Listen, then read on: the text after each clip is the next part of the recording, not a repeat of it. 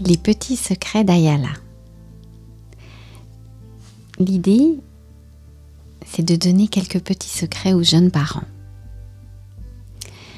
Alors d'où ça vient? Ça vient alors d'années de recherche scientifique d'abord, euh, ancrer euh, toutes les connaissances dans finalement tout ce que plein d'experts, de scientifiques, de chercheurs, de cliniciens ont compris autour du développement de l'enfant. Et tout ça m'a marqué pendant plusieurs années.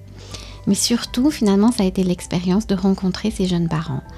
Rencontrer ces jeunes parents avec toutes les difficultés euh, ben, qu'ils éprouvent, hein, du, début de la journée jusqu'à la fin de la nuit, euh, pour euh, accompagner leur enfant dans le sommeil, pour l'aider à découvrir le plaisir des repas, et pour toute cette période du développement autour de la régulation des émotions.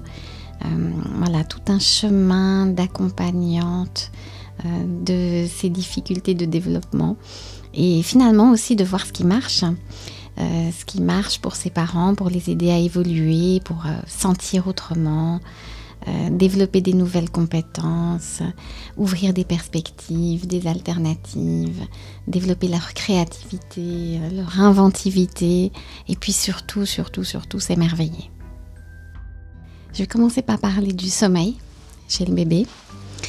Euh, et c'est vrai qu'avec le sommeil, euh, il y, a quelques petits secrets, je pense, qu'on euh, qu'on pourrait donner aux parents. Et le premier secret, c'est de ne pas hésiter. En fait, cette question de la confiance, qu'est-ce qu'il faut pour en fait dormir? Qu'est-ce qu'il faut pour dormir? Il faut pouvoir lâcher prise, c'est-à-dire finalement avoir confiance que tout va bien se passer. Et une des choses euh, qui est compliquée, c'est que le parent, quand il a envie que son enfant s'endorme, eh ben, il peut commencer à sentir qu'il stresse et euh, avoir vraiment envie que ça marche, envie que l'enfant s'endorme. Et ce, cette émotion qui monte chez le parent, finalement, c'est une, une forme de stress et l'enfant, il va ressentir ça. Et ce stress va, que l'enfant va ressentir, eh ben finalement, quelque part, ne lui permet pas de lâcher prise. Donc, euh, un parent qui arrive et qui a confiance que tout va bien se passer, qui respire, qui est tranquille, le bébé va dormir, tout va bien, mais oui bébé, tout va bien, tu vas t'endormir, je suis juste là à côté.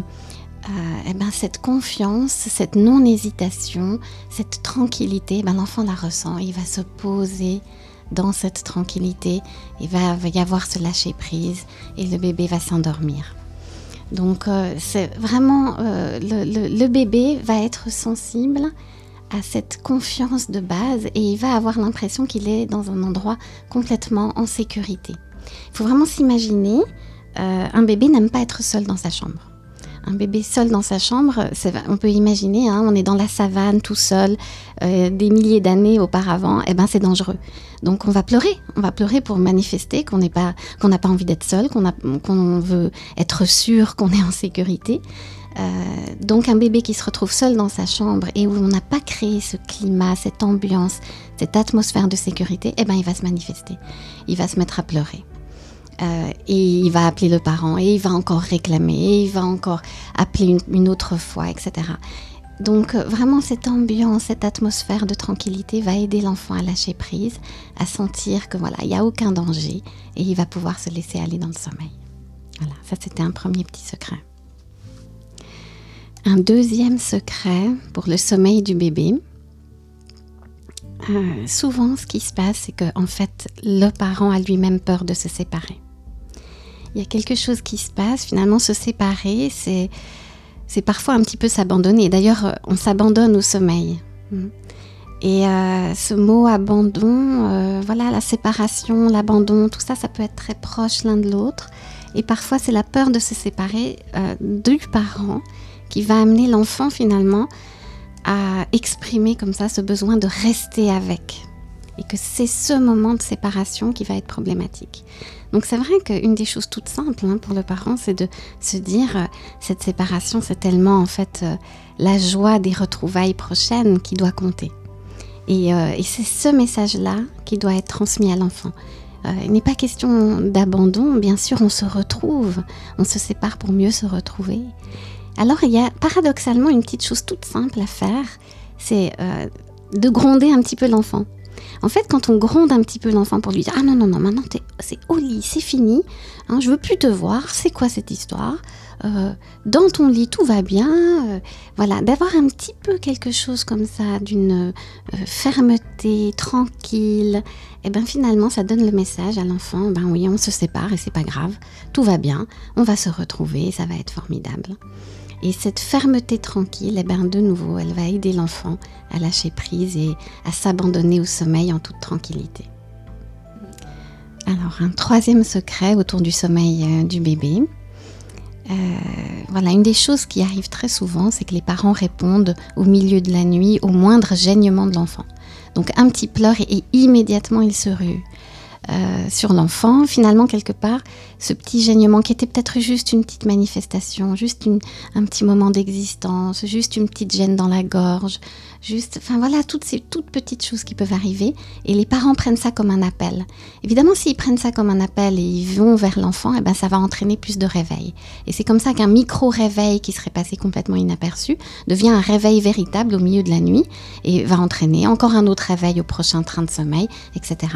Donc c'est vrai, pas répondre tout de suite. Euh, il y a une phrase magique qui dit euh, euh, il faut suffisamment laisser tomber les bébés.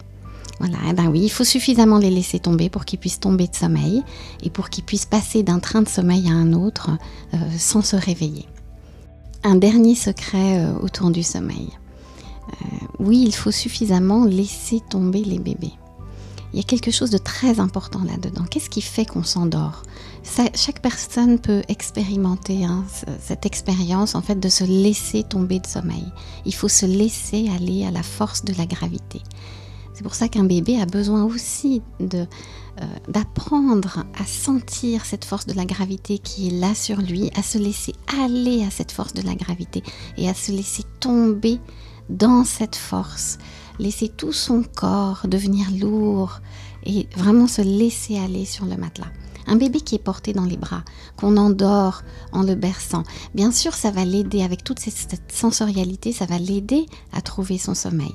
N'empêche qu'à un moment donné, il faut qu'il apprenne à réguler cette force de la gravité et apprendre à se laisser aller à cette force de la gravité. Donc encore une fois, un bébé va apprendre à s'endormir couché dans son lit avec un parent qui est juste là à côté pendant un petit moment qui va peut-être avec cette fermeté tranquille lui annoncer, voilà, tout va bien, maintenant tu vas dormir bébé. Euh, et qu'il apprenne à apprivoiser cette force de la gravité, à se laisser aller à cette lourdeur et à se laisser tomber de sommeil. Ça va être euh, vraiment un, des points très importants, d'autant plus avec les bébés qui ont beaucoup de reflux.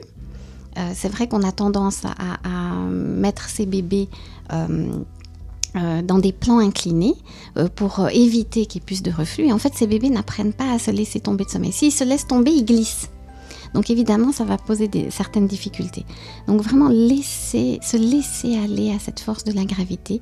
On l'expérimente tous. Hein, quand on se réveille le matin, comment qu'on peut se sentir lourd?